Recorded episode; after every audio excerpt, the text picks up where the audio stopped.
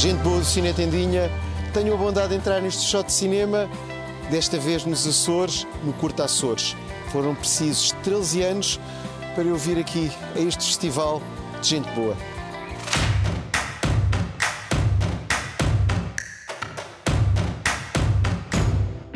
Na 13 edição, fui ao Curta Açores, certame na Ribeira Grande, que teimosamente resiste pela mão do esmerado Cineclube local. Um espaço para curtas e para mostrar um novo cinema de diversos géneros. Dia 1 deste mês termina um evento que importa mesmo continuar, sobretudo se pensarmos que nos Açores, neste momento, pouca coisa se faz a nível de festivais. Este festival, sendo numa pequena, numa pequena cidade em que as pessoas se conhecem e que, e que está tudo muito próximo, tem sempre esse lado, um lado afetivo forte. Uh, temos também, uh, sendo um festival feito por pessoas que trabalham na Ribeira Grande, que vivem na Ribeira Grande, que estão junto do seu público, inclusive do público mais jovem, portanto, o público das escolas, uh, é realmente, penso eu, um festival diferente, um festival onde, onde realmente a, a, a população se envolve de forma diferente. Estas são imagens da única longa que passou no festival. É muito divertido este filme de Bernardo Cabral, Hotel da Noiva, História da Senhora do Capote, o primeiro filme de terror açoriano. Estávamos em 2005 e meios não havia. O Model X em Lisboa este ano recuperou isto. Depois de gente como António Pedro Vasconcelos, Rui de Carvalho e Isabel Ruth, em outras edições, a Lúcia Muniz atriz e cantora, agora a viver nos Açores, recebeu um prémio de carreira e antes visitou comigo a Lagoa do Fogo. É a minha estreia no, no festival de, de, curtas, mas, eh, mas tenciono ver se consigo vir mais, agora mais vezes, já que estou mais perto. Uh, jogar em casa, não sei, é assim, o jogar, a palavra jogar já, já não sei como é que posso aplicá-la aqui, mas eh, que me sinta em casa, sinto. Eu encaro isto para já com um carinho enorme e muito mais, assim, com uma dose enorme de, de gratidão pelo facto e de sentir-me especial pelo facto de ser na minha terra, uh, não é na Ilha Terceira, mas é na minha terra, Açores. Uh, e isso tem um significado muito especial. Eu acho que é quase a mesma coisa como estarmos em palco a fazer uma peça de teatro e sabermos que está lá a nossa família. Neste festival de curtas, feito em colaboração com o Cineclube da Vanca, destacou-se Boca Cava Terra de Luís Campos, curta que merecia um outro mediatismo. Um conto algarvio, marcado pelo charme dos atores, em especial Pedro Ossi e a Sónia Balacó. E agora, chamada de atenção para a animação, para esta espuma e o leão de Cláudio Jordão, prova da vitalidade da animação portuguesa, um projeto produzido pela Filmógrafo. A espuma e o leão ainda deverá ter vida longa nos festivais internacionais. O Curta Açores é, é diria que é o festival uh, em, atividade, uh, o festival de cinema mais antigo dos Açores.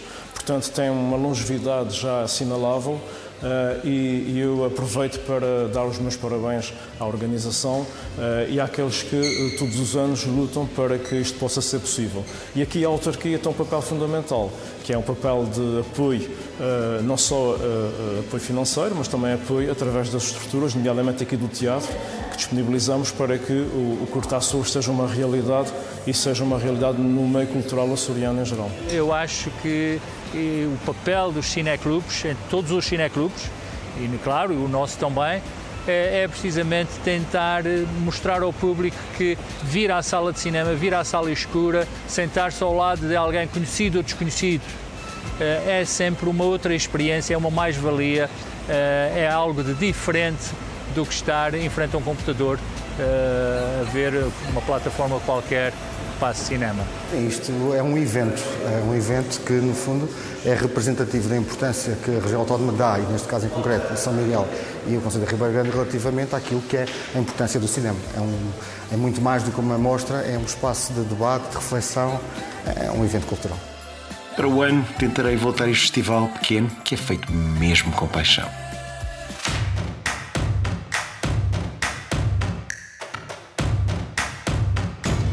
Voltamos a The Infernal Machine, produzida em Portugal, o tal filme com Guy Pearce e Ellie Siff. Um thriller que neste momento está em exibição digitalmente e que mais tarde ou mais cedo terá de ter pelo menos uma ação no Algarve onde foi rodado.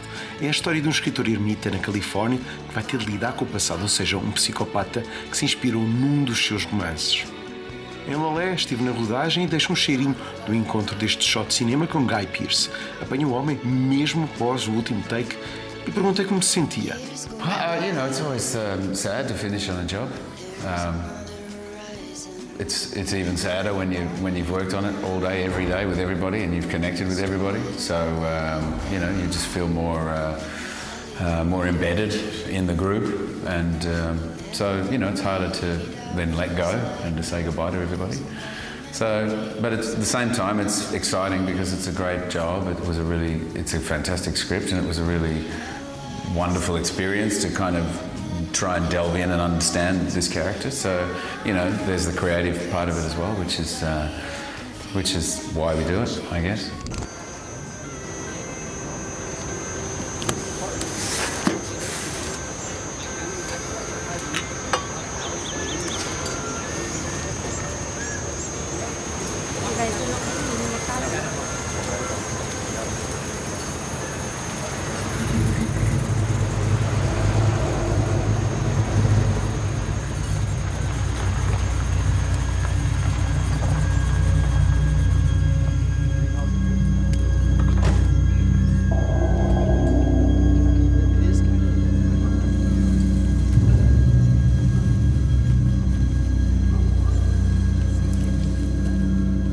It's a pretty original and brilliant um, kind of twisted script. So, uh, yeah, I was, I was taken by it as soon as I read it.